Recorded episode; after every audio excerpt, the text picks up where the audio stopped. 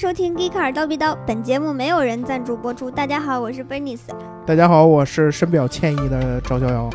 大家好，我是诈尸的大姚。今天我们这个配置，我估计大家应该能猜到一二了。我们是不是又该进行我们特斯拉的专题了？嗯，你先给解释一下，为什么我们节目又有生之年了？呃，首先呢，有两两点我要解释一下啊。第一点是我们，我们就最后一更新的那一期叫上海车展上啊，但事实上我们录了上海车展下。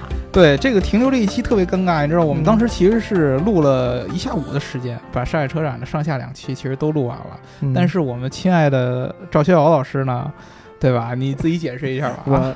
那哦，就是后来好像突然有事儿了，然后我我以为我给发掉了，然后结果回来发现是没有发。对，这个下下期其实没有发上去，然后呢，我们就停在了这么一个尴尬的一个 一个一个一个级数，在停在了上面。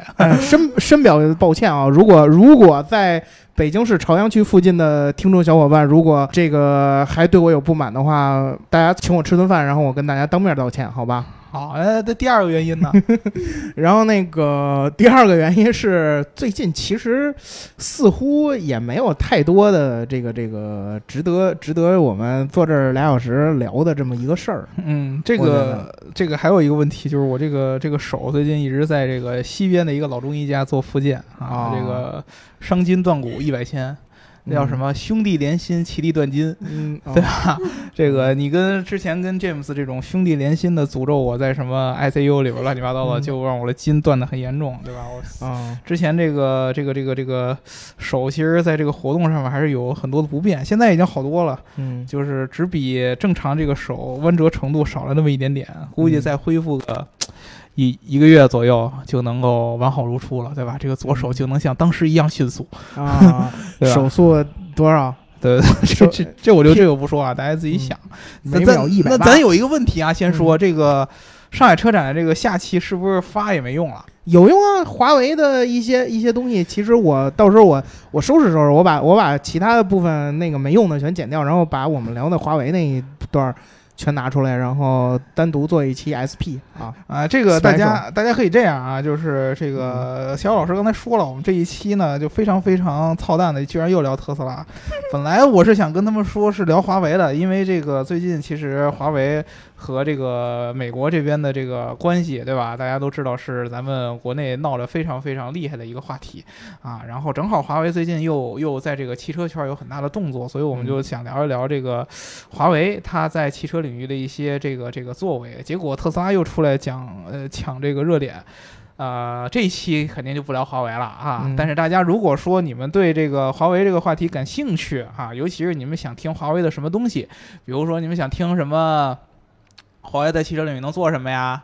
然后呢，美国对这个华为的这个限制，对它在这个汽车领域有什么影响？类似于这样的话题，欢迎给我们留言啊！如果你们还勉强还还愿意听我们这个节目的话，这是我再次。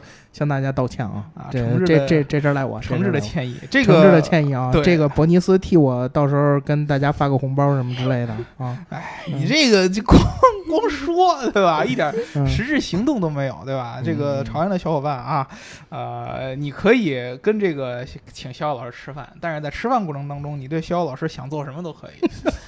啊，你让他喝多少，他就得喝多少。你想怎么抽的，怎么抽？哎，这样吧，我请我吃饭，我把伯尼斯也带着，然后这个非得把这锅把别人也一块烧上，非得跟人一块烧上，是吧？不是，因因为因为这个，大家一看到伯尼斯这种这种可怜的小眼神，也就不忍心对我们下手。看到伯尼斯可怜小眼神，都抽你去了。啊？为什么？这其实其实，我觉得，我觉得这个这个，大家一定要注意到的一点是，我们把维护粉丝群的任务交给了。伯尼斯没有，伯尼伯尼斯要是有什么做不到的，我觉得你们也可以啊。别想，人家伯尼斯现在一直在忙于写稿，这个写稿的这个能力在日渐飞升，对吧？哎，对。大家如果这个关注我们的微信公众号啊，就可以看到这个伯尼斯写的这个各种各样的文章，尤其是以特斯拉。和智能交互为主要选题，对，大家可以去品鉴一下。嗯，好吧，今天咱聊点什么呀？聊点这个国产版特斯拉 Model 3的价格吧。哎呀，这个之前都立了那么多 flag 了，对吧？再聊特斯拉就是什么什么什么什么什么，结果 还真是什么什么什么什么什么。真香定律，啊，对吧？这样说完了第一期还是绕不开它。这个特斯拉国产有什么有什么事儿值得咱们聊啊？就是它这个价格呀，啊，对对第一个是价格，还有一个就是这个，看到价格之后大家反应，其实这这也可以聊。还有一个就是这个，它出了一个长续航版嗯啊，不是嗯呸，这个长轴距版。嗯，对长轴 L，哎呀，太牛逼了！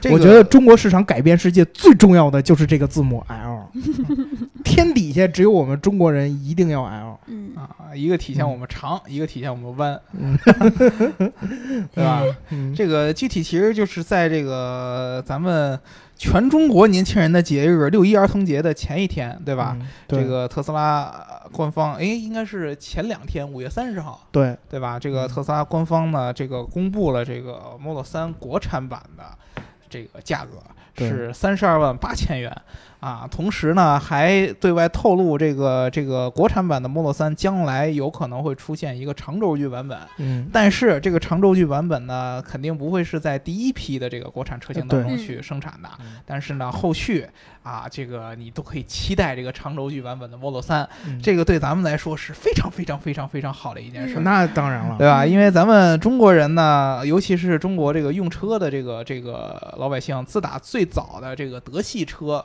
进中国开始，就推出了一个叫长轴距版本的这样的一个改款，目的就是为了适应咱们中国用户对后排空间极致追求的这样的一个这个这个市场状态。因为咱们一般呢，呃，出门儿，尤其是这个以大城市这个啊、甭管你是在在哪个城市吧，大城市也好，还是呃三四线城市也好。周末开着车带家人出去玩，都是一件特别特别重要的事儿。甭管你是标榜自己是有品位的人呢，还是标榜自己就是一个接地气的人，出去自驾游都是这个中国用户特别特别喜欢的一件事儿。嗯嗯而且呢，我们一般情况下呢，都是希望能够把这个一把车里边把这一家子人都装进去。比如说我们家里有小孩儿的话，有小孩儿的话，我就得带着我的爸爸妈妈，就是小孩儿的爷爷奶奶，对吧？出来也一块儿带着孩子。所以说这个后排一定要坐足够多的人。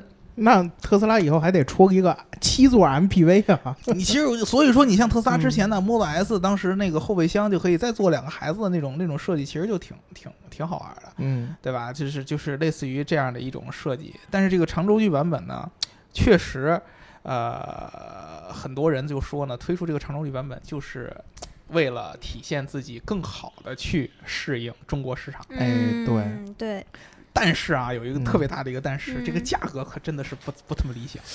其实我们之前录过好多期节目啊，当时猜的价格应该都在三十万左右三十万以内呀、以内，嗯，甚至于这个这个这个某某某个新造车品牌，对吧？中国中国最大汽车网站的创始人李想同志曾经预估过这个价格是在二十五万以内，对，对吧？甚至于在二十三万左右这样的一个价格，对吧？但是呢，这一次特斯拉正式公布的是三十二万八千元，嗯，而且而且这个马斯克在这个这个我忘了是是在微博上还是在推特上说的，应该是 Twitter 吧？呃，不一定，你都公布中国售价了，你他妈还还去这种官方被禁掉的东西，诚意在哪儿啊？对吧？反正是在社交媒体上，这个嗯社交媒体我就不知道了啊。说了这个短期这个三十二万八这个价格应该是不会变的，嗯，哎哎，我记得是有这句话，就是说它以后价格是不变的，但是人家没说不送 AP，哎，对呀、呀、人没说不，送啊，咱咱咱咱咱得先先这么说啊，先得说这个三十二万八是一个什么样的一个车？三十二万这个国产车呢，它其实是一个呃标准续航的升级版嗯，啊。以这个这个升级具体升级是什么？就是一些内饰材料。是不是把那一万块钱那个什么什么内饰升级包什么？呃有可能是这个。啊，不知道，但是呢，这个大家在国内非常非常这个特吹们一旦吹上天的，呃，Autopilot 嗯，和这个完全自动驾驶就所谓他们说的 FSD 仿山东 啊，啊这个 Full Self Driving 啊这个这个这个呃是都不包含的，你都需要自己加钱去买。嗯，啊，这个意味着什么呢？呃，这个三十二万八千元，如果说你要再加上一个 Autopilot，就算不用这个 Full SD，大概都是要到了三十五万左右。对对对对都要到三十五万左右了。这个价格与现在的进口版本带 AP 的这个嗯这个这个标准续航后驱版已经只差了两万多块钱的这样一个价价差了嗯啊！而且现在这个进口版本不止带 AP，还送你仿山东。啊，对，呃，是这样的，就是它现在除了这个标准版本续航的，嗯。就是它现在首先是全系标配送 AP，嗯，然后除了这个最低版本的这个标准续航，其他的那些版本都送 i 都送 FSD。啊，那也就是说，三十七万的进口那个版本是不附不送 FSD 的，对对对对对吧？是不送 FSD 对的啊。那也就是说，这个如果说加上 AP 的话，和这个进口的版本就差两万块钱嗯，啊。这个价差其实已经非常非常少了，嗯就配置基本上都差不多的，就对就就是差了两万块钱，国产嗯就等于给你降了两万多。嗯，啊，所以说呢，现在特斯拉的销售一直在说的一个一个事儿，就是说这个我们还是推荐大家去买这个进口版本，尤其是主推了一个四十二万，对，四十二万的长续航呢，他是这么说的，就说。嗯，你看啊，我们现在又送 AP 又送 FSD，然后才四十二万一。嗯然后你要买一个国产的呢，你加上 AP 加上 FSD，一就差两万块钱。你嗯两万块钱，你还能多二百公里续航，就是这种合感觉适吗？就是而且它最鸡贼的是啊，我们明天就不送 VP 啦，我们明天就不送 FSD 了。再不买最后就一天没了，嗯知道吧？只要九九八，只要九九八，有一种李佳琦的感觉。长续航买它买它买它，长续航仿山东开回家，嗯，知道吧？这这种感觉就是在这个明显在为进口版本带货。对，啊所以说，如果你要问我呢，特斯拉这个国产版现在三十二万八这个价格是如何制定出来的？制定出来是什么原因？那我觉得其实就是马斯克心里边儿还是希望在这个国产版本正式上市之前，先用它本身的定价的这样的策略，再去推一波已经在国内有一定库存的进口版本的这个车也就是清库存呗，嗯，啊，可可可可可以可以去这么理解？嗯啊，，因为什么呢？这个国产版本这个价格出来以后，同时也公布了一个大概的一个上市时间，就是你现在可以交定金两万块钱，啊，然后呢，真正上市大概是要在半年到十个月以后，对对对，六到十个月。对这个这个时间基本上就已经等到明年了。对吧？啊，你现在现在去定的话，肯定就是明年了。啊，这个基本上算上是，如果你按十个月的话，就基本上还有一整年的时间。这一段时间，其实对于特斯拉来说啊，还是一个特别关键的一个时间点。如果说我们中国的老百姓看到了现在的国产的定价，如果说真的很低，像理想之前预估的，甚至在二十五万以内，哪怕就是嗯三十万以内，咱比如二十七、二十八这样的价格，他一定会觉得国产版本的 Model 3更合适。除非除了我之前跟肖哥跟你说的，你像北京这样的这个比较尴尬的地方，我摇着号了，我必须得摇着新能源的号了，嗯。或者说排上新能源的号了，我必须得在一定时间内把这车买了。嗯。那剩下的基本上只要是有这个能力要等这个时间的，都会去等这个国产版本的 Model 3，对吧？他一定会觉得我花那么多钱买那进口版本了干嘛，对吧？啊大家在国内媒体都吹了这么一大波了，说这个我进呃国产的 Model 3装配质量没准比美国的还好，然后价格又便宜，性价比这么高，我等我我我冤大头买这个进口版的。现在人家就大嘴巴削你一下，告诉你？一点性价比都没有，你他妈就给我买现在这个。对你先买着，没准万一以后我我是我国产再有库存了，我没准送哎别的。就是让你心里边就是不痛快。对 啊，不痛快以后怎么做那是你的事儿。啊，你可以说我让你不痛快了，但是你犯不犯傻那是你自己的选择，嗯对吧？这个这个其实很有意思的，因为什么？大家如果去真的很关注特斯拉的话呢，应该知道最近的特斯拉的这个股价又有很大的波动，在往下走嗯啊。照去年的峰值已经基本上腰斩了，现在只有一百多美元，一百八十美元吧。七八，一百七八十美元这个一股的这样的一个股价，呃，主要的原因其实也是因为它 Model 3的这个这个这个销量也在下降，嗯啊，这个是在全球范围内的销呃销量的下降。可以这么说，其实特斯拉去年 Model 3的整个在北美的一个销量这样爆发式的增长啊，比嗯。同级别的其他车型加起来都要多。它其实是一个市场的一个大型的红利，因为它这个车刚上市，用户对它的需求很强，因为人家北美没有咱们这所谓的限号，限号不限号，呃对，人家想买我就可以买，我觉得你车嗯。好，哗哗哗想买的都买。但是这个人群在第一年突然爆发以后，迅速就把北美这这些对特斯拉很感兴趣的人就给占满了。对，等于说，他从 Model 三上市以来到最终的交付，他其实都是在吃以前这些快速的吃以前这些已有的特斯拉核心粉丝的这样的市场。嗯对它吃完了以后，这个速度一定会慢下来降下来，一定会慢下来嗯，因为他等于说他用一年的时间交付，在交付他之前两年多，将近三年时间，这个 Model 三上市以后，大家订单的这个这个这个积存量，现在它的这个这个增长力在北美肯定会下降的，嗯那它就必须得把这个视角转到中国市场。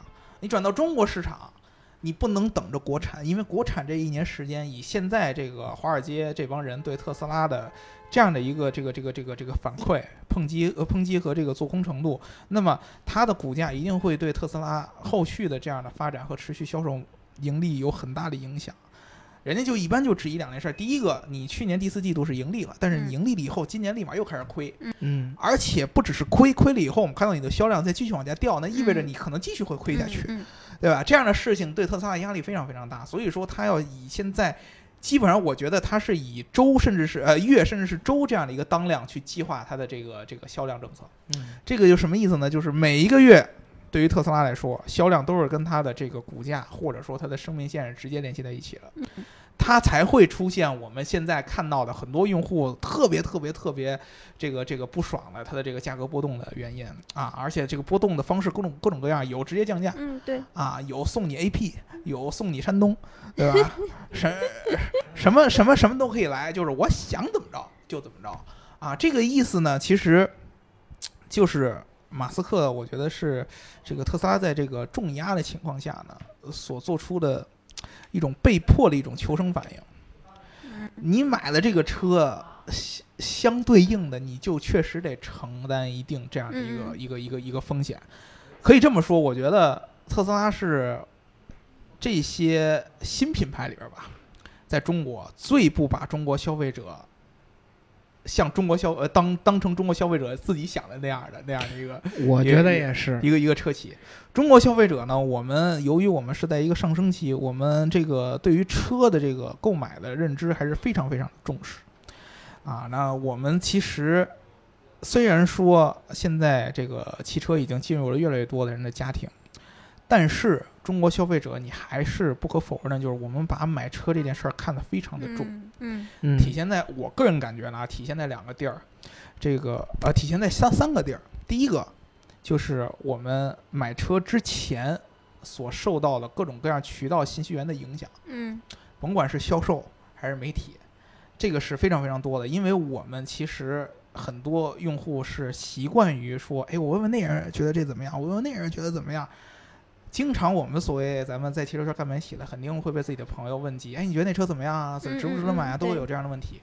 他其实对自己对这个车的这个判断能力没有那么强，或者说他即使有，他也希望有一个人能够肯定他这个判断。嗯对吧？这个是第一点。第二个就是我们在买车的过程当中，还是很倾向于真正能感受一下这个车开起来、坐起来是什么样，我真实感受，对我们才去买。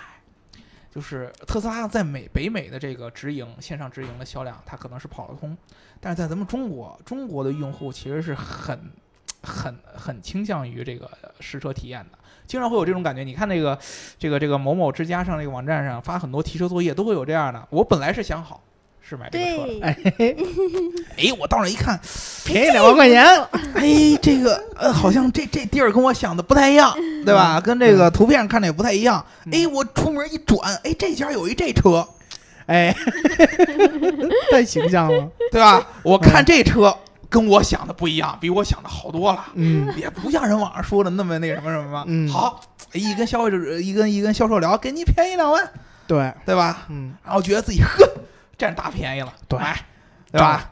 这个这个这个就把车提了，啊，就本来可能自己筹划了三四个月，结果买一三四个月夸张了，买一个十五分钟之内决定的车，啊，三三四个礼拜筹划了半天，问了这个问了那个，都说这车好，然后看了以后，觉得不是自己真正想要的，嗯一直一一拐弯儿啊买那个，对吧？有很多是时候这样的一个情况对，啊。这个时候呢，就是因为中国的消费者非常非常倾向于我们自己能够体验到这个车的很多的东西，因为说实话，由于我们第一个这样的一个习惯，我们好多的受外界因素的影响，反而忽略了自己到底对这个车有什么主观的判断。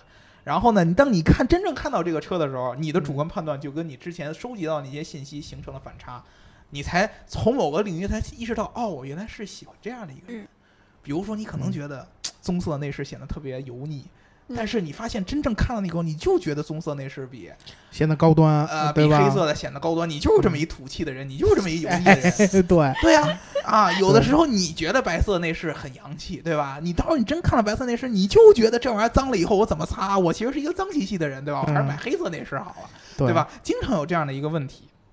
这个是第二个，就是我们真正在接触车上面是非常重要的一件事，对于我们来说。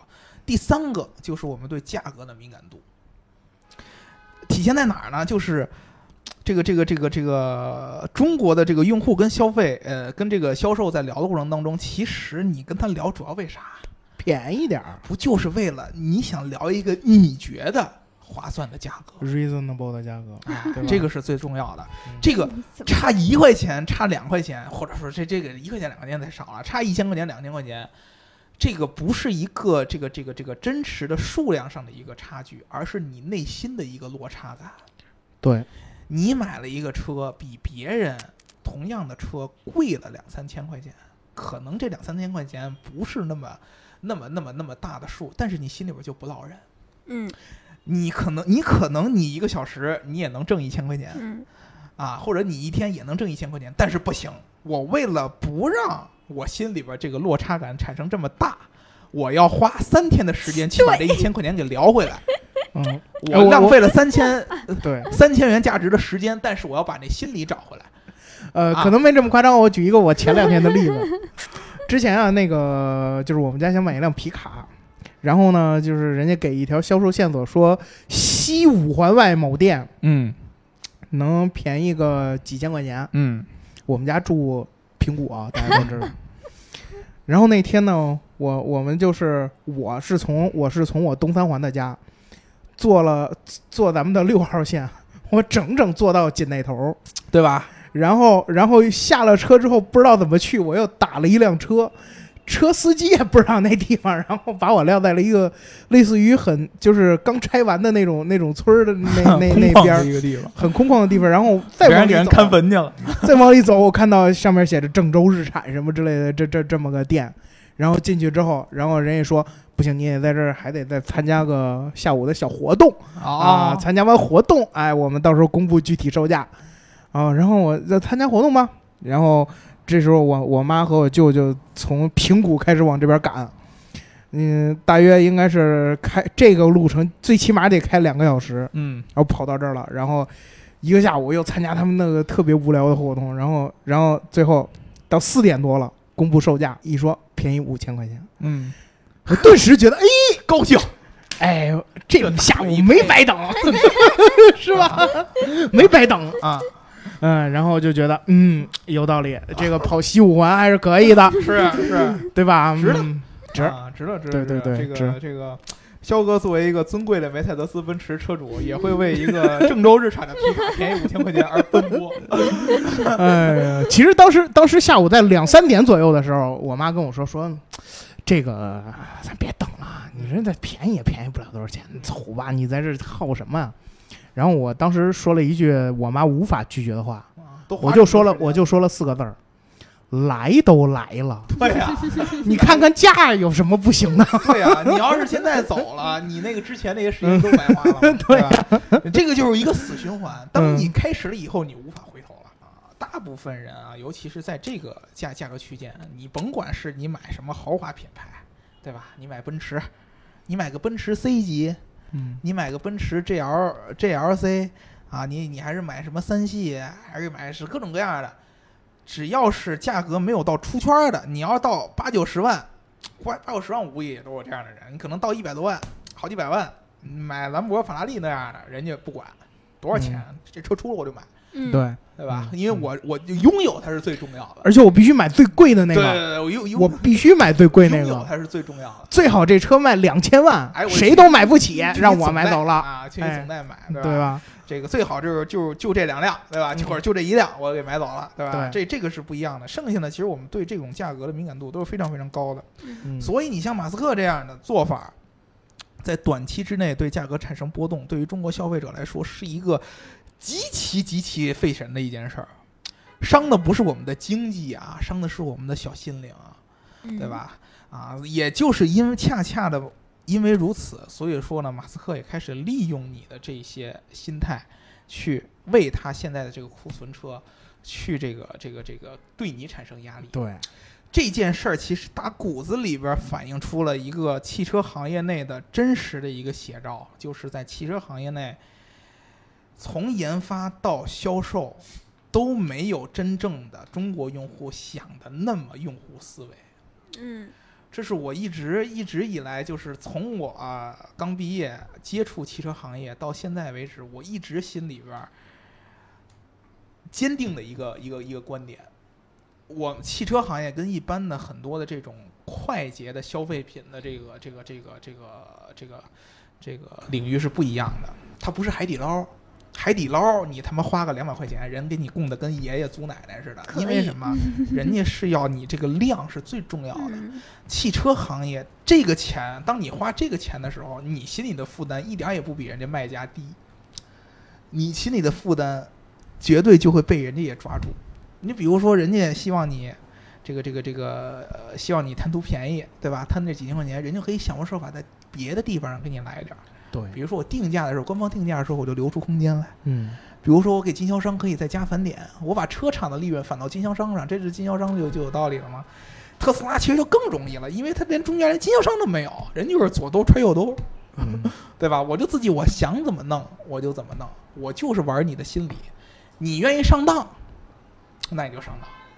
啊，你要是不愿意上当，那总有愿意上当的人，比如说我旁边坐这位姑娘，对吧？这种事儿其实才是这个这个这个汽车领域这个销售的一个真实写照啊。现在我们在慢慢改，现在我觉得明显的就是汽车在研发的过程当中，呃想用户的逻辑想的越来越多了，但是这个销售的过程当中啊，还是有一定的有一定的这个这个时间要走。对，啊，非常非常好的就是现在很多新造车的在尝试这件事儿，就是我在销售领域也把你当爷，比如嗯说你像蔚来，蔚来，啊，你像这个这个这个车家，他们也有一点儿这样。车家是把这个销售和这个研发研呃联系在一起。你上我这儿看车，你有什么问题，你就你就你就给我提，提了以后我就回去去改，哎反正我还没上市呢，对吧？啊，就这么一件事儿。但是其实我看到了一个。这个这个让我不知道怎么去评论的一件事儿啊！我看我你我说出来，你们俩看看你们俩有什么想法？就是说，最近有很多的这个中国新造车的品牌的这个老大去评价特斯拉定价的这件事儿。嗯嗯这个呃比如说小鹏汽车的何小鹏啊，比如说呃天际的这个张海亮啊，还这个还有谁来着？未来也有一些官方的这个回应，哎，未来也有。然后呢，嗯。理想也也也也也说了一句啊，说了这是一个很吉利的一个数字，他他他嗯没明说啊，这个显得自己比较聪明一点吧，对吧？这个小鹏就没这么聪明，对 毕竟毕竟理想之前 定说了一个预估了一个特别低的价格，对吧？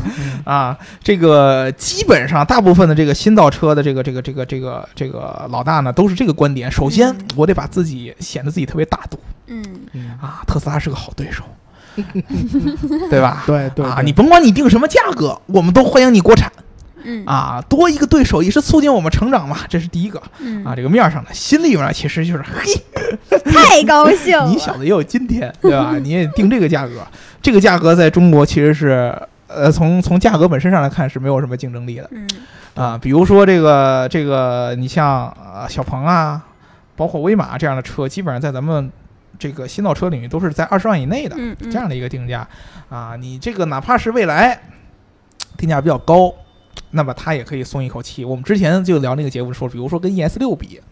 如果你按照二十多万的一个价格，那就比 ES 六便宜十万块钱，这个价差是非常大。嗯现在你一个三十二万八，你选上 AP 以后就三十五了，基本跟 ES 六差不多了。据说这个 Model Y 可能还要比 Model 三还要贵一些，哎，对呀、到时候再拿出来竞争的国产版 Model Y，事实上可能还比 ES 六要贵。对啊、那就这个就松一口气多了嘛，嗯对吧？你包括其实这个车家也一样，那车家我我出的理想 ONE，也三十二万八。而且我是七座啊。对呀、我比你大这么多，而且我送你这么这个那个这个那个这个。对呀、那个，对呀、我还有鸡屎蓝呢，对不对？对还有 baby blue 呢，对吧？怎么鸡屎了？你这有点过分了。哎呀，脑总，我不知道你听不听咱们这节目了啊？你要听，你到时候你跟大老师你聊一聊这鸡屎还是个什么东西？不不不，我这个我这个这个这个蓝色我不知道该怎么形容，对吧？这个是切蓝色 好吧，好吧，啊，北卡蓝这可以啊，北卡蓝这还啊还可以理解但是人家翻译说叫 baby blue 嗯，baby，就蒂芙尼蓝可以吗？呃不，它不是蒂芙尼蓝，蒂芙尼蓝有点发绿绿，啊嗯，对，你看你看这这直男癌，蒂蒂芙芙尼就直男癌，蒂芙尼蓝跟那个不是一个概念啊。咱咱不说这个蓝的事儿，咱说这个定价。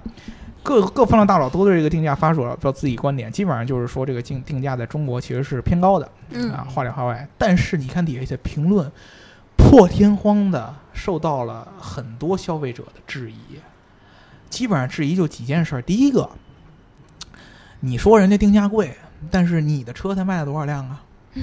你自己卖的有人特斯拉多吗？这是第一个。第二个，就算你的车比人家特斯拉便宜，那人家特斯拉品牌车和智能化也比你做得好啊。嗯你能就是从销量和从产品力上，你都你都干得过人家吗？你就跟那儿你就跟那儿评价人家，基本上就是这样。这是咱们中国这个网民在评论的时候的一个根本逻辑啊。这个、呃、你上啊，这叫什么？你牛你上你行你上啊，You can you up 啊。对，no 看 No no BB，no can no B 啊，你你不把人干翻了，你就没资格评价人家。嗯对吧？啊，从从这个角度上来看，说明什么？纵使纵使是这个特斯拉在这个价格的定价策略上，对咱们中国的消费者意志上产生了几轮几轮的轮番轰炸和摧残。我们中国消费者对于一个行业领先的一个品牌的内心包容度依然还有，依然存在着，只要你产品 OK，我愿意掏钱买。嗯，这个就是咱们中国消费者最伟大的地方。你抽我几个嘴巴，你骂我 low，我都不管，我还是可以买，只要你让我觉得我买的值。这是这是这这是一件一件特别这个这个什么的事儿。嗯你你说我就所以我就说我不知道该怎么评价这样的事儿。嗯，你说他是，呃就我只能说这个是一个实际发生的，就是这样的。对，你说你我就说这件事儿，三十二万八这个价格，你现在定成这样了，但是你现在买不着这个三十二万八这个车。嗯有一天国产真正这个车明年上市了之后半年，我开始送你 AP，我开始送你山东，我最后哪怕我都送完了，我再为了给量，我再给你降价，我长。我我比如说马斯克说了，我三十二万八的短轴标准轴距的版版本价格不会变，我长轴距的哎，我长轴距可比短可以这样比你标准轴距还便宜，哎对，不要脸了，甚至于还一个价格。哎对，一个价格我觉得是可对啊，你你一个价格你我觉得你怎么办？可能的，你怎么办？我全我全产长轴距了，对，不产短轴距，反正你也不买，哎，你能怎么变？你看你买不买？这我觉得跟这个 BBA 很像啊，短轴距只有进口，长轴距长轴距可以这个那什么国产，嗯对啊，对啊，你看你买不买对吧？？那这这这这个东西，哎呀，这个东西就是，你到最后还是会被他这个定价策略牵着鼻子走，嗯，这个就是最悲哀的，就是你你你到最后还是被他呃牵着鼻子走。所以说呢，现在如果你觉得你对特斯拉特别特别特别的反感啊，这种定价策略，那就是他定什么价你都不买，像我这样，对，嗯，定什么价都不买，你就觉得这车就不行，直到有一天你把它拖垮了。但是很遗憾的就是，你拖拖着它，那不代表着别人都会拖着，对，还会有人去愿意觉得这个车值，还是会买，对吧？唯一的这个特斯拉的风险就是说，我觉得还是在于其他的精品对于它的这个狙击能力。哎，咱们这么说啊，就是我我因为在聊这期节目之前，我是这么想的，我说，我觉得啊，就是特斯拉，我也同意你这个拉库存这个这这这件事儿，然后我就我就觉得，就是说特斯拉可以趁很长一段时间，既卖这个三十二万八挺贵的，然后又卖进口的更贵的那种，嗯，去去大规模的去回笼资金去挣钱，而且关键是在于还没有人能干预他干这事儿，就是啊，没有人影响得了他，因为别人要么比他贵，就是啊。然后要么就是就是，哎，大家觉得啊，你这个不在一个区间，你十几万的车你怎么跟人家去聊？或者说你人家有三十多万的车，产量比不上你，嗯对吧？产能比不上你，智能化都不如你，总归有很多地方不如你。最后你会发现，即即便是你觉得它贵，即便是你觉得这定价让你觉得，哎，什么怎么这么贵？你还是想买它，就是啊，这个就是一个特别尴尬的一件事儿，它还是能挣很长一段时间钱。你就看到了这个市场的主动权，其实跟你真正的用户是没什么太大关系的，跟这个嗯，用户的大群体关系很大。对，就是如果说你一影响就能把一堆用户，比如说百分之五十的用户都不买了。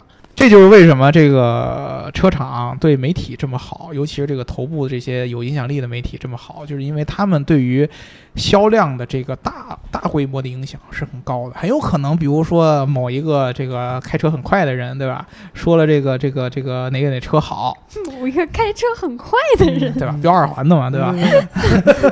这个说这个哪个车好，对吧？还有哪个这个这个这个以以以数字命名自己的，对吧？嗯说哪车不好，对吧？这个这个销量一下就上去了，对，然后也有可能说你不好，一下又下去了，嗯对吧？这都是有可能的事儿，这个是对你销量影响非常非常大的，所以车企要要巴结它。啊，那你对于特斯拉来说，马斯克连这个他都不管了，嗯我不管你怎么说，反正我也没钱巴结你，对吧？我就拿我手底下能攥得住的这点东西，我就我我我我我跟你玩儿，我就玩儿你，玩儿你，到最后就是看有多少人上当。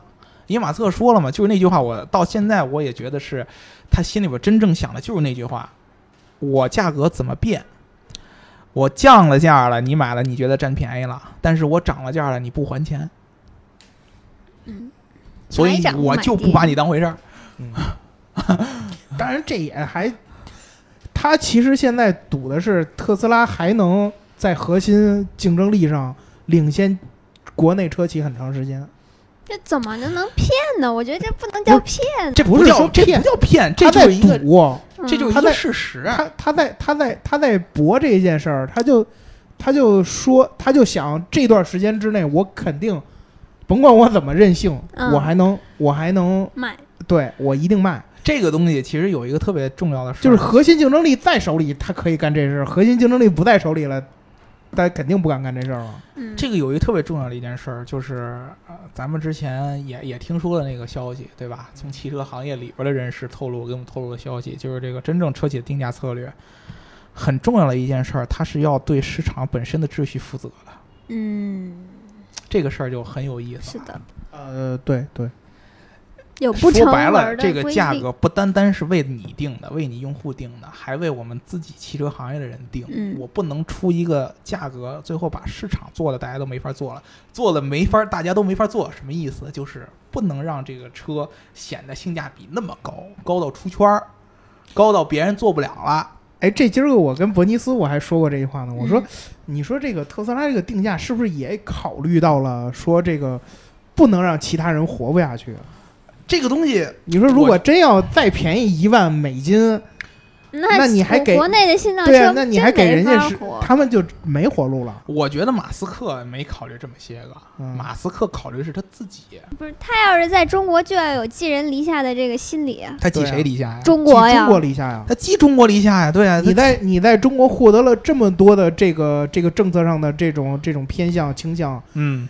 然后你还你结果你一出 你一出什么车，你把中国企业打没了，嗯，我其实倒觉得没到这程度，他还是还是以自己为先。